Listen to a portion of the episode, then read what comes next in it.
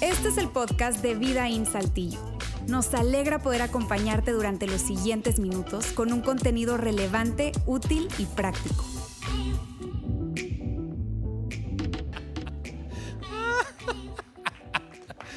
Bienvenido, mi querido Lino Fragoso.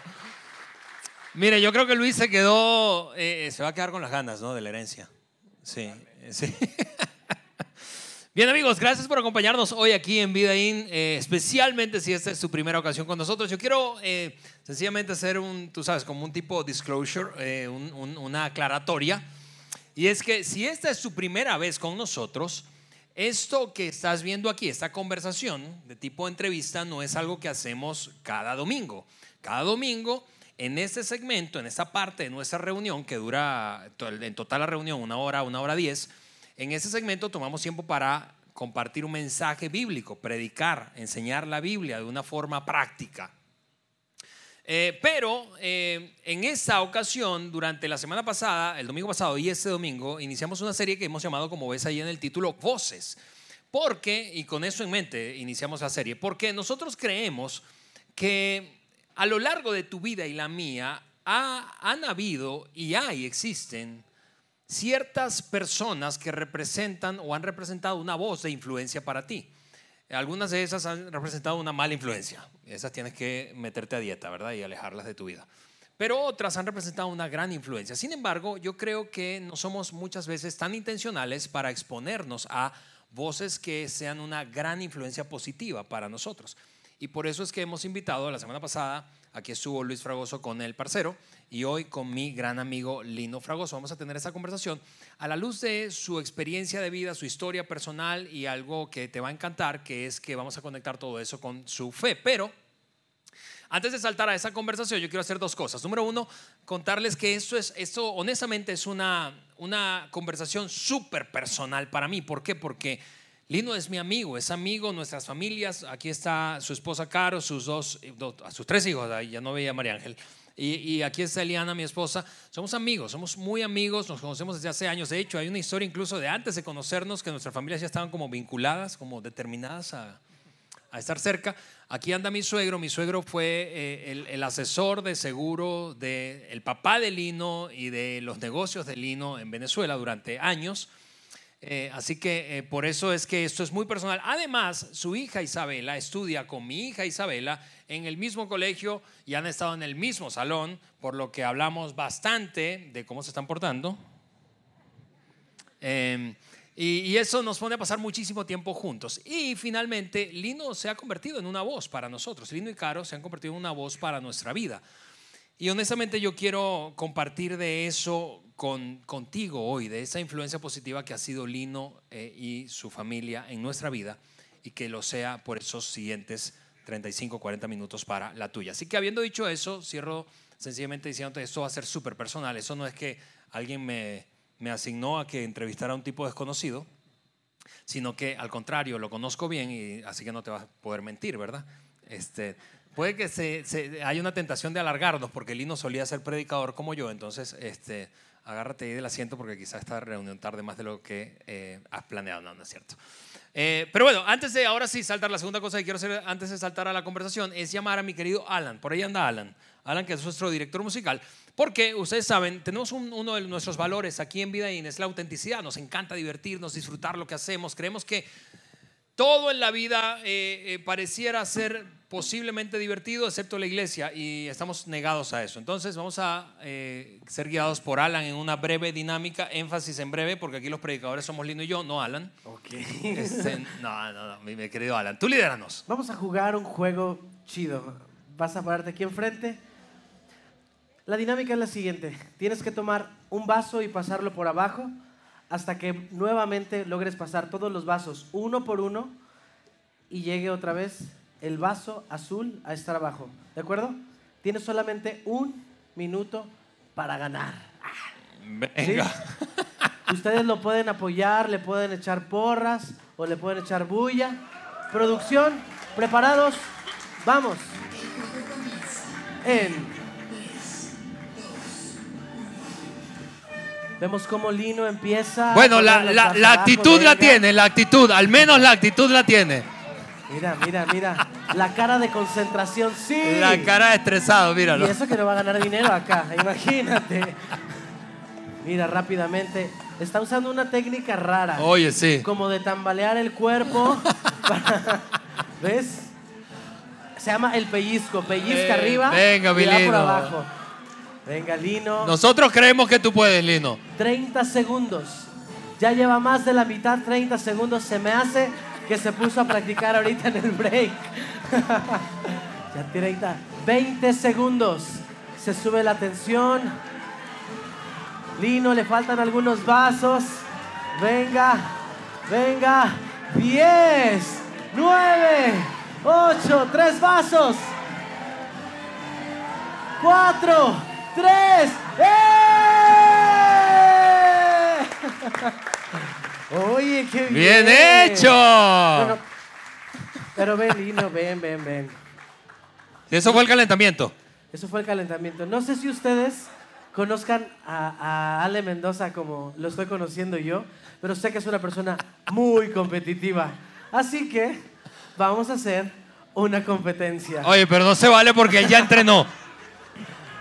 Vamos a poner el cronómetro y la persona que lo haga más rápido gana. Y quien pierda, picha la cena. A todos. ¿Listo, producción? El juego comienza en 3, 2, Lino sigue usando su técnica, su técnica de pellizquito. Aquí vemos cómo Ale tiene otra técnica que es la del dedo meñique, va agarrando los dedos, va agarrando los vasos con el dedo meñique. Vamos a ver quién lo hace más rápido. Dos venezolanos, una cena, toda la iglesia.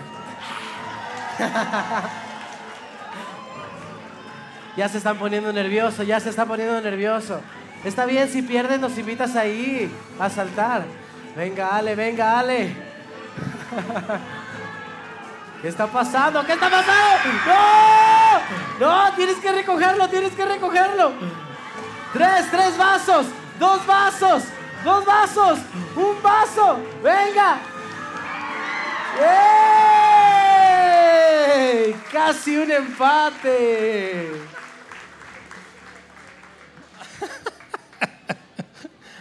Oye, engañaron. No sabía, no Me sabía que, que, te- venía una entrevista, no hace estas tonterías.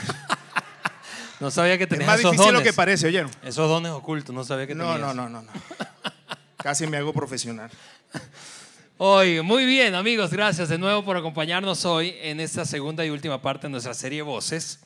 Como les decía, yo quiero que hoy escuches esta voz, la voz de Lino Fragoso.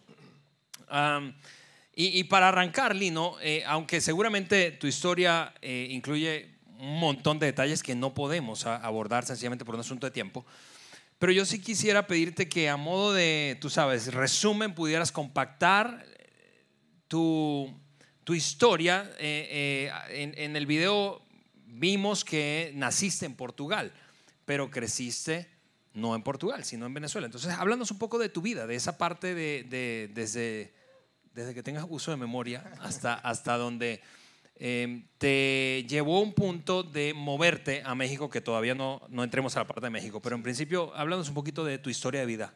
Sí, como ya escucharon, bueno, nací en Portugal, nací en la casa de mis abuelos, los papás de mi, de mi papá. Y cuando digo nací en la casa de mis abuelos es literal. O sea, mi, mi mamá me tuvo, o sea, vino una señora, no sé si le dicen partera, no sé cómo le dicen Sí, acá, sí. a asistir al parto. Ahí nací, en la casa de mis abuelos que ven allí, eh, una, una, una zona Cuando la muy- fotografía todavía era en blanco y negro, ¿no? Porque yo Sí. viendo una foto en blanco y negro. Una zona totalmente agrícola, to- todos labores del campo. Allí, allí, pues, ahí estuve los primeros tres añitos de mi vida. Mi, ahí por ahí me ven con un añito. mi mamá y, y mi abuela, la mamá y mi papá, pues, en, su- en las labores del campo.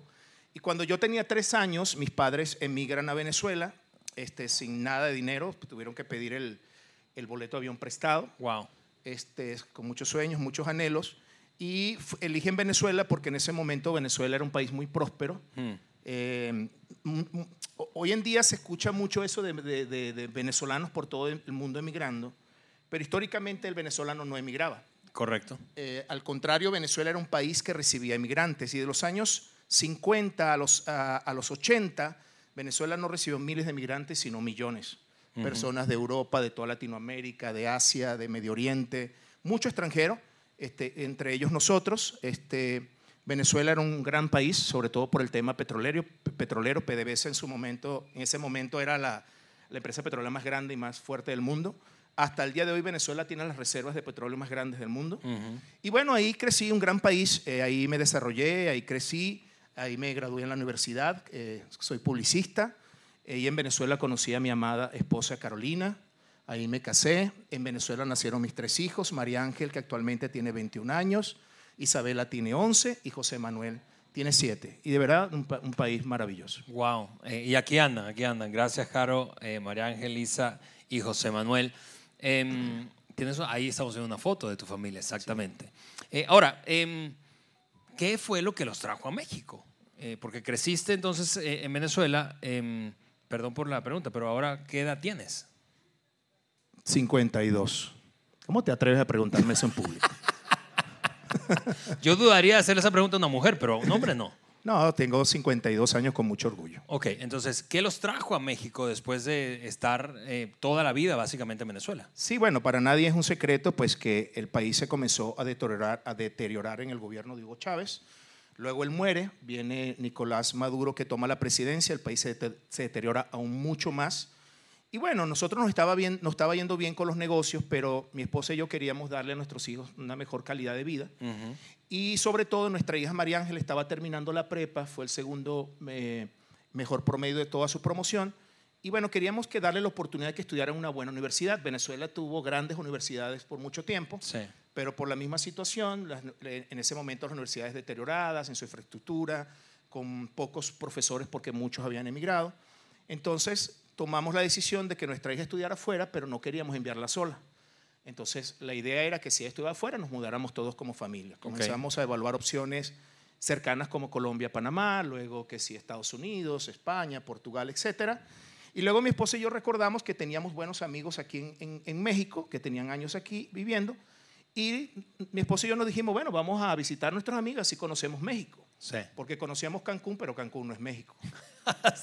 Así Es es. lo que hay un montón de gringos en ese, en ese asunto de Cancún. Y bueno, vinimos, vinimos, este, nos encantó el país, nos encantó todo lo que vimos. Eh, un país muy próspero, muy desarrollado. Lamentablemente las películas gringas y muchas series muestran a, a México como un país peligroso, feo, subdesarrollado y nos impresionó que es todo lo contrario, es un gran país. Nos impresionó mucho, nos gustó mucho la calidad de vida, nos gustó mucho, voy a decir algo que va a sonar medio extraño, pero nos gustó mucho el mexicano. El mexicano como persona agradable, simpática, amable, nos encanta, nos sigue gustando hasta el día de hoy. Gracias, porque yo soy mexicano, perdón. Sí, se, se te, se te nota muchísimo en tu... Mi pasaporte verde, papá. tu- lo único mexicano que tienes es tu pasaporte.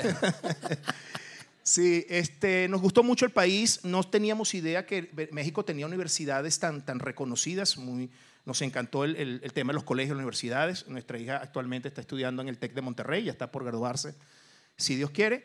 Y bueno, eh, finalmente en, en- en octubre del 2018 nos venimos, nos mudamos oficialmente como familia aquí a México.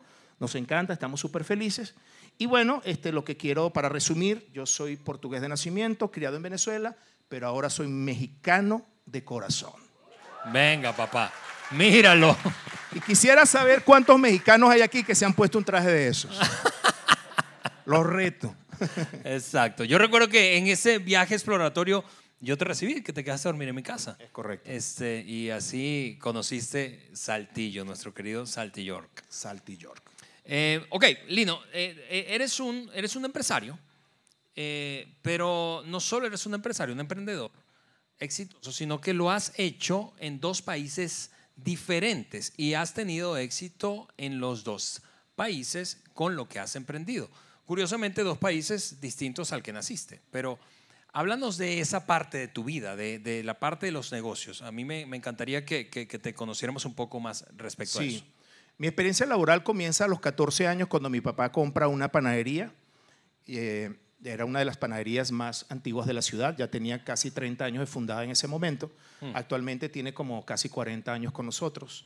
Eh, bueno, ahí comencé a trabajar con mi papá, con mi mamá. Eh, mi- en los pocos, eh, cuando tenía ratos libres del colegio, mi papá literalmente me obligaba a ir. No, no, yo no tenía opción. Ningún adolescente quiere ir a trabajar al negocio del papá. Mi papá me, me- me llevaba obligado. Cuando terminé la prepa, eh, que digamos que ya salí del colegio, mi papá me dijo, usted va a trabajar de 2 de la tarde a 10 de la noche, todos los días de lunes a viernes y fines de semana a las 5 de la mañana tenía que estar ahí para abrir el negocio hasta, hasta largas horas de la tarde. Así lo hice por 17 años de mi vida. Wow. 17 años de mi vida trabajé para mi papá, este, fielmente, sin, sin nunca faltar, estar apoyándolo ahí. Mi papá era un hombre difícil, un hombre duro. Mm. Nunca tuve privilegios por ser hijo del dueño, todo lo contrario, siento que era más duro conmigo que con los empleados. Me, de hecho, me, me trataba muchas veces mal delante de los empleados, delante de los clientes. Era, un- era, era difícil trabajar con él, sin embargo, allí estuve 17 años. Eh, luego, un buen amigo que, que vivía cerca y de, de la panadería, iba mucho todos los días como cliente, comenzó a animarme para que montáramos un negocio juntos. Eh, tardó un año en convencerme, le comentó a mi mamá, y mi pero porque yo no tenía dinero. Mi papá me pagaba muy poquito, no tenía, no tenía la capacidad para ahorrar, ya estaba casado, ya había nacido mi primera hija y no tenía, no tenía capital. Mi amigo sí ya tenía algún capital. Habló con mi mamá, mi mamá dice, habla con tu papá para que te preste el dinero. Hablé con él, se negó rotundamente, no, no me quiso apoyar económicamente, estaba molesto conmigo por el hecho de, de irme. No me apoyó, gracias a Dios mis suegros me prestaron, me prestaron dinero, algunos amigos, y en, y en el 2002 abro mi primer negocio. Ahí Este, está, ese es, ¿no? hace 20 años ya, y me conmuevo cuando veo esas fotos porque cuando yo veo ese negocio, o sea, yo, yo lo considero un milagro. Yo fueron muchas lágrimas derramadas, mucho clamarle a Dios porque yo no tenía mi dinero, el dinero que yo tenía prestado y muy poquito, no tenía un capital propio. Sin embargo, abrimos ya una panadería mucho más moderna que la de mi papá. Ya tenía, ya en ese momento las panaderías vendían más cosas, eran más completas y se puso de moda el hecho de empezar, empezar a vender comida en las panaderías, ya tipo servicio restaurante. En el 2007, no fue muy bien, en el 2007 abro, abro mi segundo negocio en un centro comercial importante de la ciudad, mi segunda panadería. En el 2008 abro mi tercer negocio en el centro comercial más grande y lujoso de la ciudad. Ya un negocio, ya, ya, ya tenía más capital, ya tenía más capacidad económica, pues un negocio mucho más moderno, más grande, un negocio muy bonito.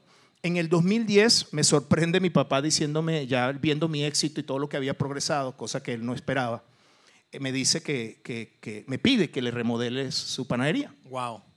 Yo acepto y lo, lo hice y no solo lo hice y quedó muy, muy, muy, muy bien, sino que me tomé como la administración de ella y le pude dar el regalo a mi papá, pues ya de no estar preocupado por proveedores, por, por los clientes, etcétera. Eh, empecé a manejarla. En el 2015 tengo la oportunidad de comprar el 50% de una cadena de heladerías. Sí. Aquí sería, no sé si le dicen neverías, que es para vender cono de, de nieve o algo así, Sí. creo que le dicen aquí. Eh, en, el- en Venezuela, pues compré la cadena. En el 2015 eran cuatro sucursales. En tres años abrí otras cuatro, para un total de ocho. En tres años. Luego compré una nave industrial de 1.200 metros cuadrados donde hicimos un gran centro de producción. Compramos un camión grande para la distribución. Es un negocio espectacular porque en Venezuela eh, estamos a 30, 35 grados todo el año y la gente Sí. come helado todo el año. Correcto. Luego nos venimos a México. En julio del 2019 compro Johnson, eh, que está en el local que, donde estaba antiguamente el cine Estudio 42. No sé si alguno de los que están aquí llegó a ir a ese cine. Estudio 42, muy, muy emblemático en su momento. De, y inmediatamente comienzo el proceso de remodelación.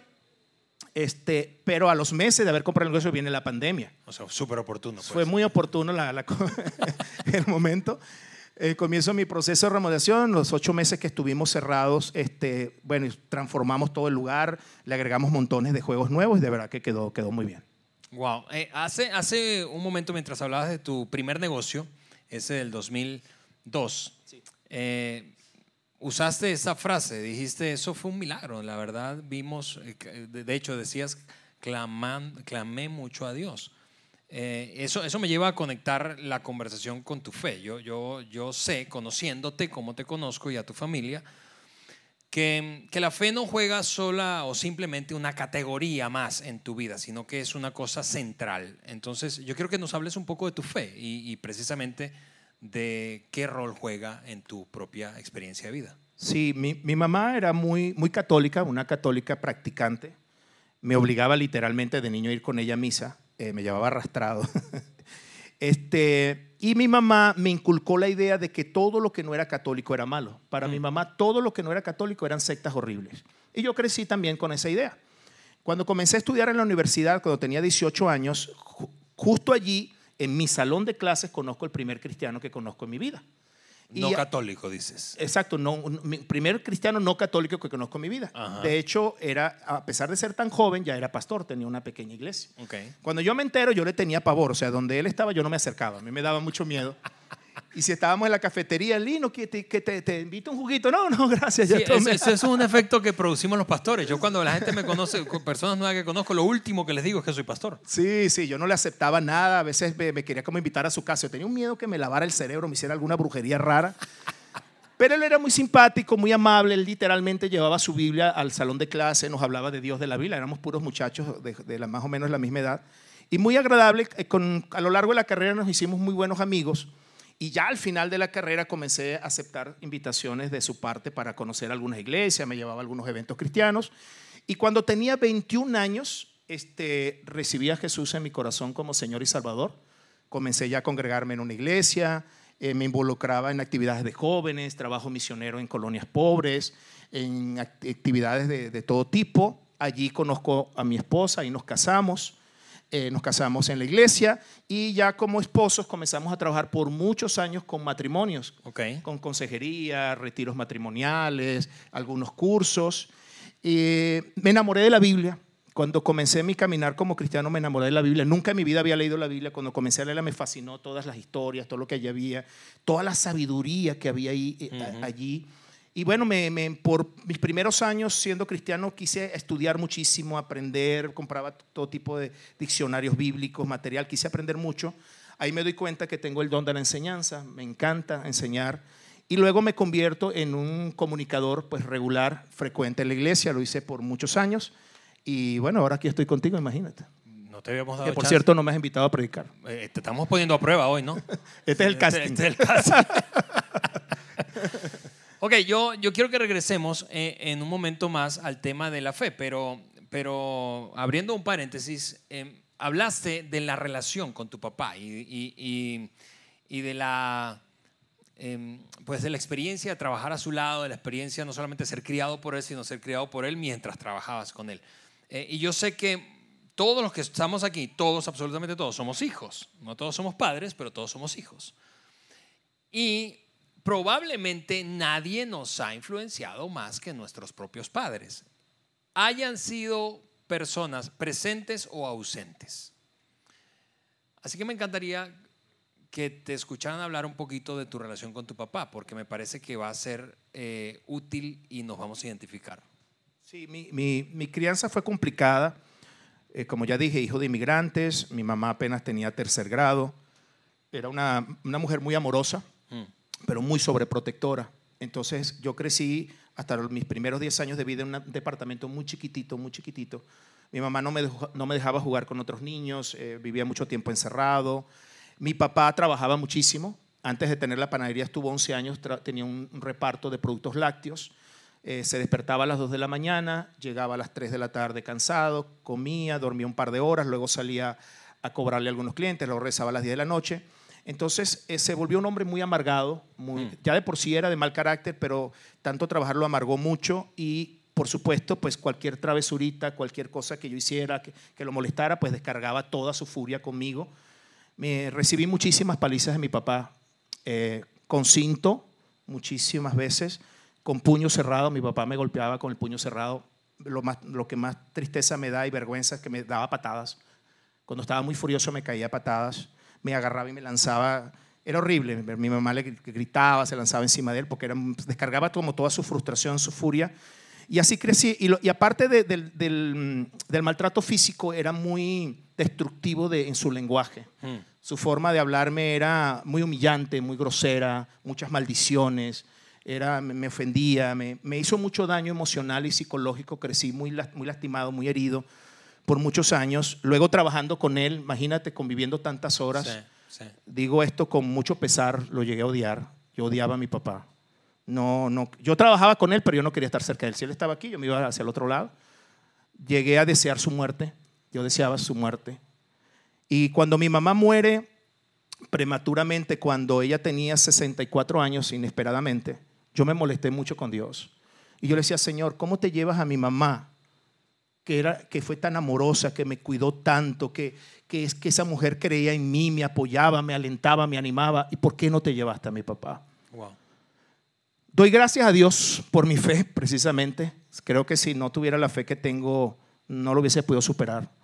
Pero gracias a mi relación con Dios, eh, intencionalmente me esforcé en perdonarlo. Tardé años, no fue fácil.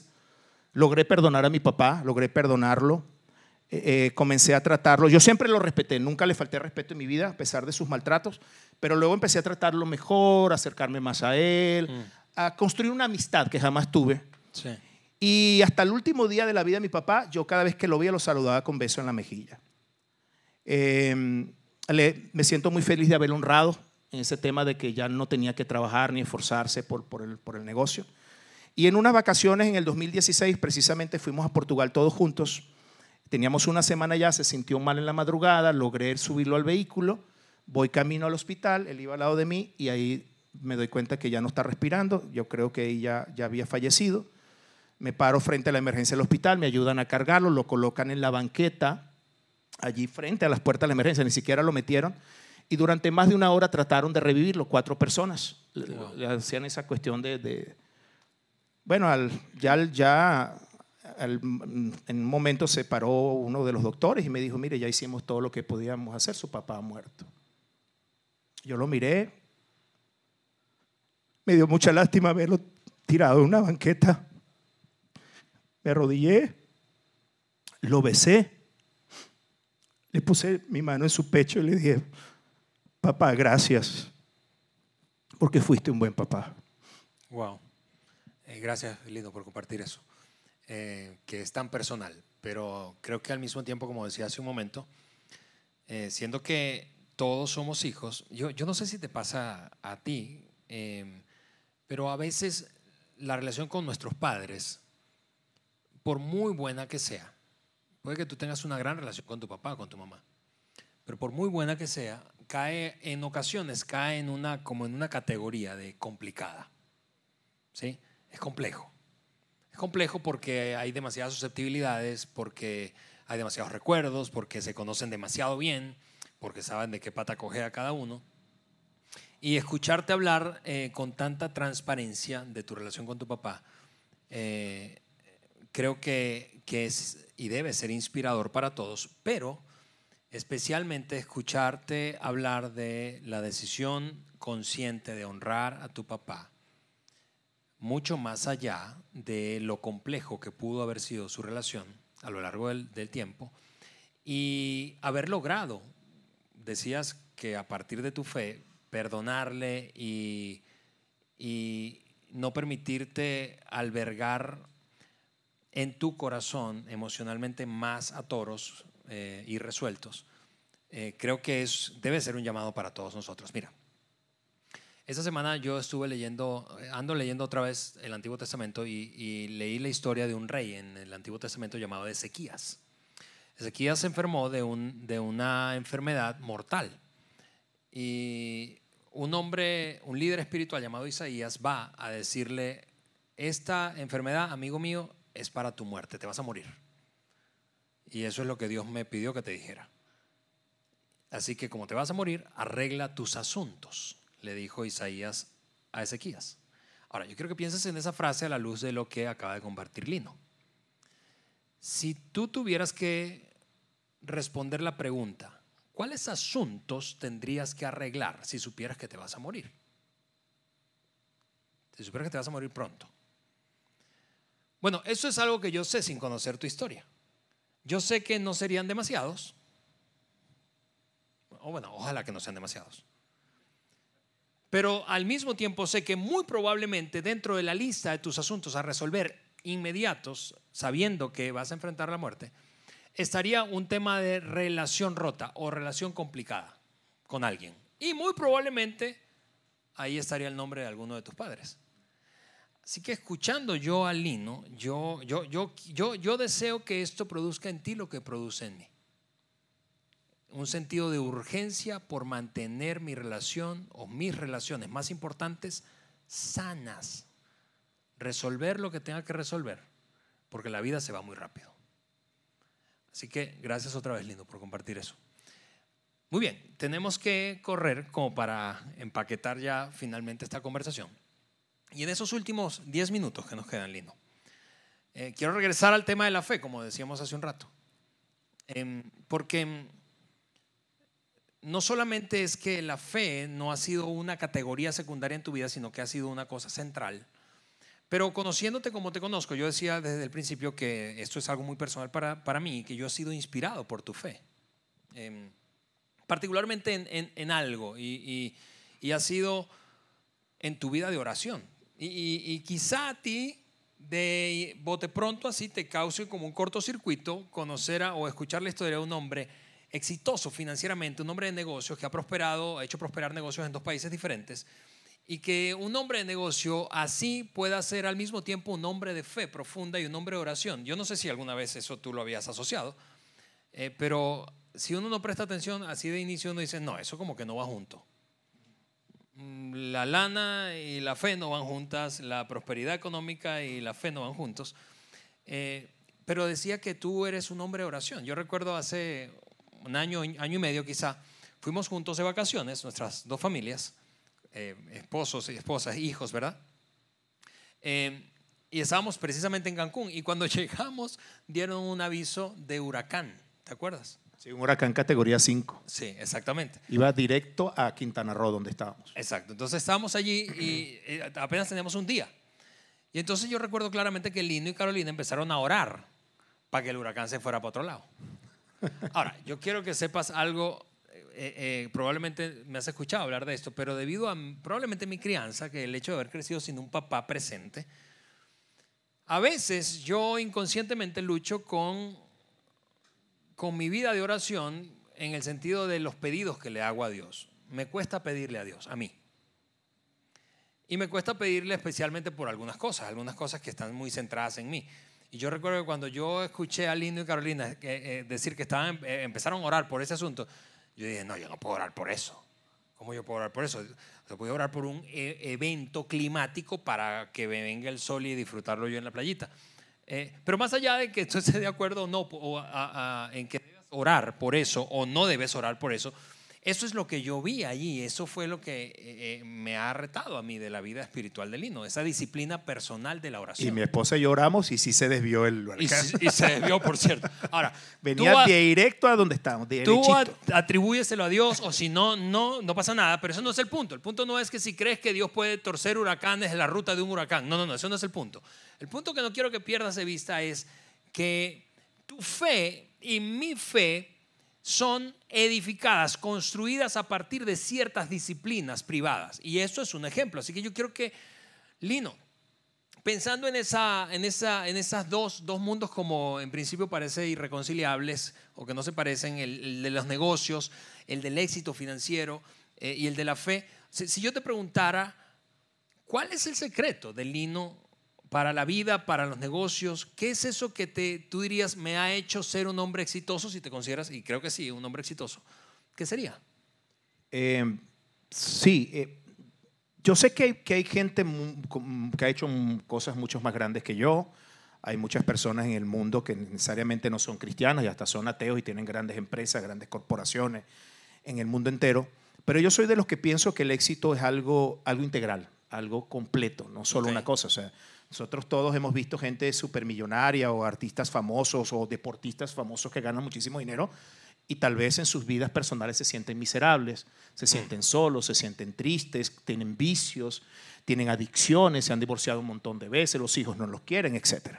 Creo en un éxito integral y en mi caso, en mi caso, eh, ese éxito integral lo encontré cuando tomé la decisión consciente e intencional de involucrar a Dios en todo lo que hago. Y eso incluye mis negocios. O sea, yo, yo involucro a Dios en todas mis decisiones, sobre todo esas decisiones relevantes, como eso de mudarte de un país a otro, abrir un nuevo negocio, y, y hacer ciertas cosas que son complicadas, que mucha gente es ligera. Hay mucha gente que dice, oye, monté un negocio y quebré. Ajá, pero que no hiciste antes para, para evitar ciertos errores. Y, y aunque hay mucha gente que ha logrado tener un negocio exitoso sin meter a Dios en el asunto, en mi caso, a mí me ha funcionado. Este, eh, y hay una frase que yo digo, eh, que les va a sonar un poco extraña, pero tengo muchos años diciéndola. Yo no me muevo, esta frase la digo yo, yo no me muevo si Dios no me habla. Ok, déjame hacer una pausa allí porque puede que alguien esté aquí y diga algo como, ¿what? Eh, ¿Cómo que Dios te habla? Echen, o sea, barajéame eso mejor. ¿Tú no has visto las películas de Moisés que se abre así una nube y un trueno?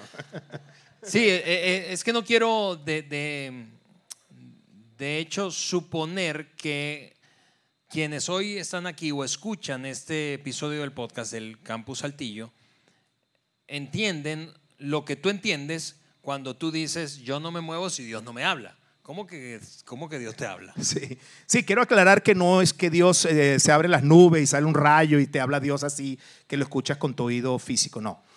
Fíjense algo interesante. La gente normalmente no tiene problemas para creer que Dios no es sordo. Lo voy a repetir.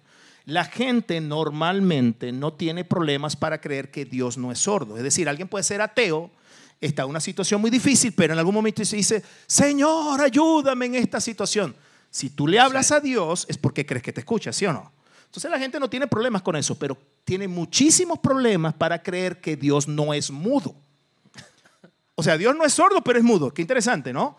Y lo que voy es, para no confundirlos demasiado y no se vayan más confundidos de lo que llegaron. Gracias, gracias.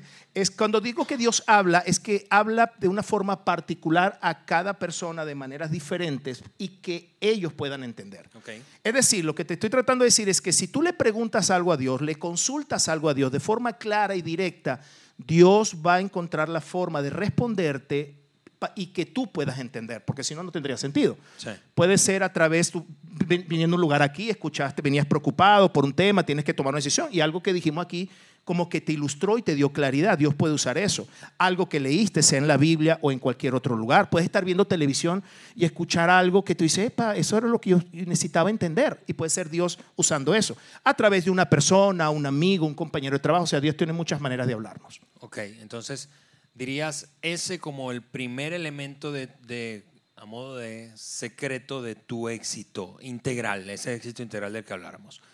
Eh, eh, me parece que ibas a decir un segundo y yo te Sí. interrumpí. Y la- la- el, el otro que creo que me ha, me ha ayudado mucho, en- en- y ahí pudiera hablar específicamente el tema empresarial y los negocios y el tema económico, eh, mi vida cambió cuando descubrí en la Biblia una ley que se llama la ley de la siembra y la cosecha. No sé si habían oído hablar de esa ley, la ley de la siembra y la cosecha. Es una ley universal, está en la Biblia, pero es una ley universal. Es decir, la Biblia dice textualmente, todo lo que el hombre sembrare, eso cosechará. Y eso se aplica en, la perso- en cualquier persona, en cualquier ámbito, sea creyente o no. De hecho, también ocurre en lo malo. Si siembras mal, pues vas a cosechar mal. Pero si siembras bondad, vas a cosechar bondad. Si siembras perdón, vas a cosechar perdón. Si siembras buenas relaciones, vas a cosechar buenas relaciones. Y se aplica muy bien con el tema económico. Mm. Cuando yo entendí que estaba involucrado el tema económico, eh, intencionalmente decidí desarrollar la generosidad. Y quiero aclarar algo. Yo ni soy generoso por naturaleza y mi papá me entrenó para no serlo. Yo crecí escuchando a mi papá decir, mira, tú dale duro, tú no estés pensando en los demás. Tú, cada quien tiene que luchar por lo suyo. Que no sé qué, los demás lo que van a que tratar de quitarte lo que tú tienes. Entonces yo crecí con esa mentalidad y ya siendo cristiano y relacionándome con Dios y viendo esos principios en la Biblia, entendí la importancia de ser generoso.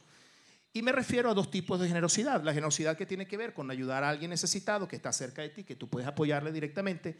Pero también quiero hablar de la generosidad que tiene que ver, que tiene que ver con dar en la iglesia. ¿Para qué? Para que el reino de Dios se siga extendiendo. Porque todos los que estamos aquí, en algún momento en esta iglesia nos ayudaron a nivel emocional, en nuestros matrimonios, con nuestros hijos. Pero, pero, para, para- pero para que la iglesia local funcione necesita recursos, necesita dinero. Entonces soy un, un firme creyente del poder que tiene poder dar, eso de ofrendar, diezmar, para que no solo nuestra iglesia aquí en Saltillo crezca, sino el reino de Dios se extienda. wow. Eh, eh, y, y fíjate que mencionas eso y me haces recordar un momento precisamente después de que eh, recién habías adquirido y comenzaste la remodelación de Johnson, del de tu negocio acá, y se vino la pandemia. Y, recuerdo claramente una frase que me dijiste algunos meses, porque eh, hablábamos mucho en esa, en, esa, en esa época. Ahora ya tú no me hablas casi, pero... ¿Estás celoso o qué? No, no, no. no. Es Ah, que tengo otros amigos ahora. ah, sí. Mi círculo de amistad se ha Dime, dime, dime quién es tu mejor amigo. ¿no? Pero me, me recuerdo en esos meses de la pandemia que me decías, usaste una frase que recuerdo claramente y es que esos meses fueron los primeros meses en toda tu vida de trabajador, de, de productiva. Esos fueron los primeros meses en donde no produciste nada de dinero, cero de dinero. Por primera vez en mi vida no tenía un centavo de ingreso. Mis negocios en Venezuela cerrados por la pandemia, mi negocio en Saltillo cerrado, fueron los ocho meses financieramente hablando más duros de mi vida.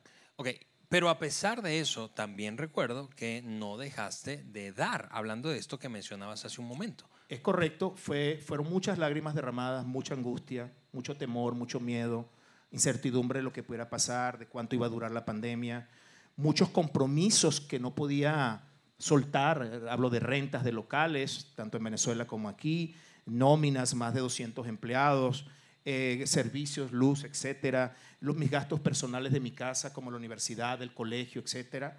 Y, y si tuviera que decir ¿Qué, qué, qué me dejó la pandemia? ¿Qué me dejó el 2020? Porque para mí fue un mes horrible que no quisiera vivir nunca más si existiera la máquina del tiempo. Es que mi fe se fortaleció como nunca. Mm.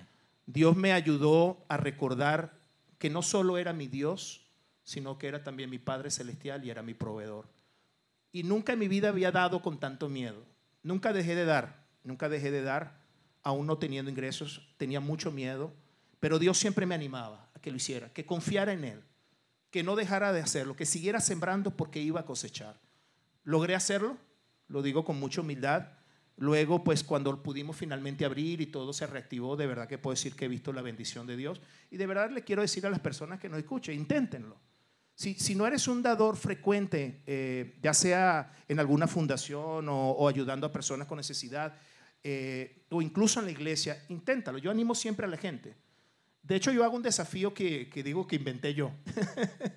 si, por ejemplo, nunca has diezmado, te animo y te reto que lo hagas por tres meses. Evalúa tus ingresos, cuánto, cuánto recibiste el mes, ese mes, aparta un 10%, dalo con, con alegría. La Biblia dice que debemos dar con alegría. No lo des obligado, no lo des porque yo lo esté diciendo, dalo con convicción. Hazlo tres meses nada más. Tres meses, tres meses consecutivos.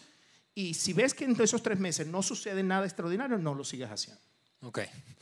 Ok, quiero- qué bueno que ya pe- pedimos ofrenda para que no, no, no vayamos a malinterpretar la cosa que vamos a recoger aquí. Debiste haberla pedido ahorita. Ahora el momento.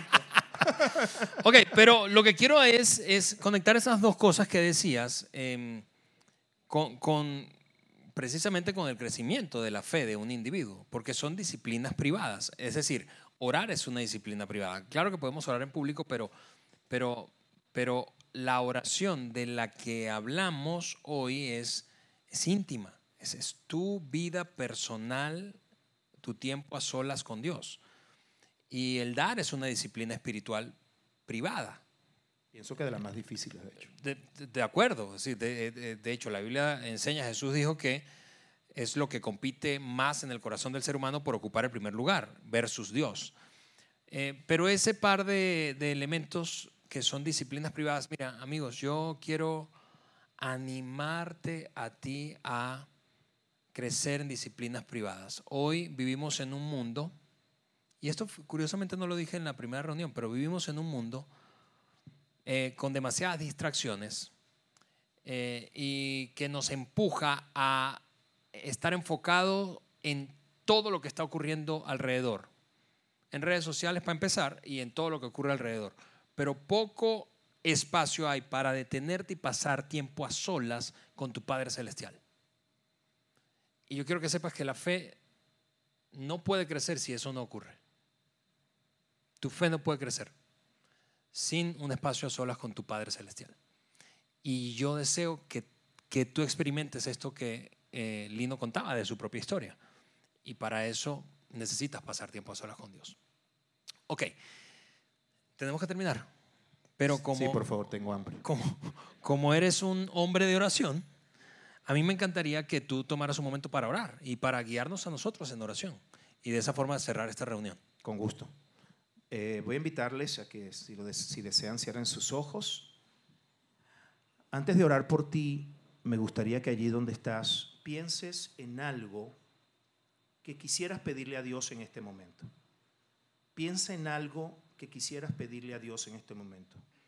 Puede ser, por ejemplo, salud para ti o salud para alguien más.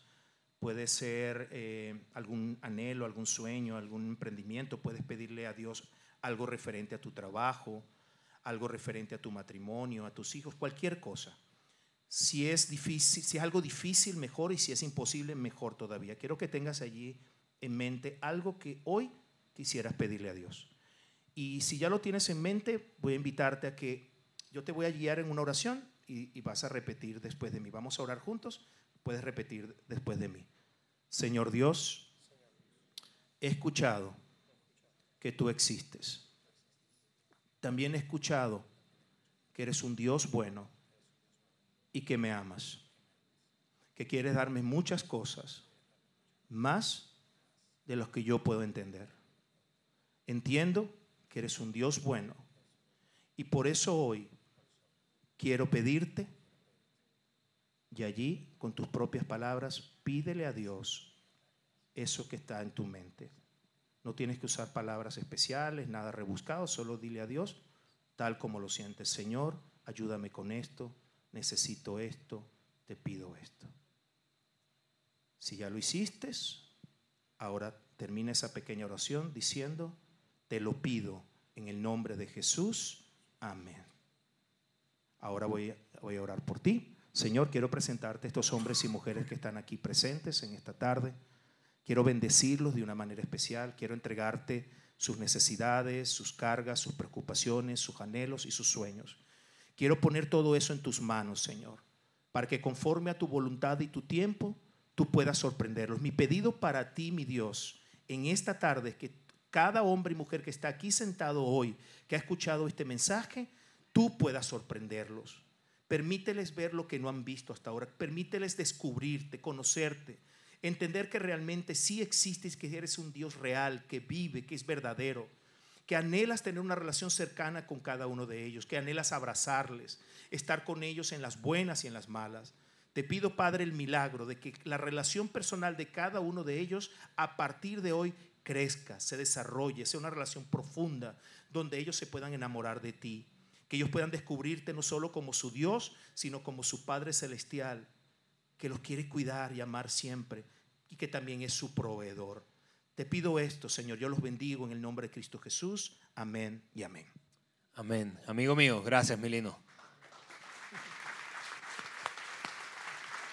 Gracias por acompañarnos hoy. ok, solo para despedirnos queremos eh, tener un gesto de gratitud contigo, Lino. Eh, gracias por, por el tiempo y por eso queremos darte un pequeño obsequio. Eh, este está más grande que el de la primera reunión. Eh, y de esa manera, amigos, terminamos. Que tengan una feliz tarde. Nos vemos el próximo domingo. Bye.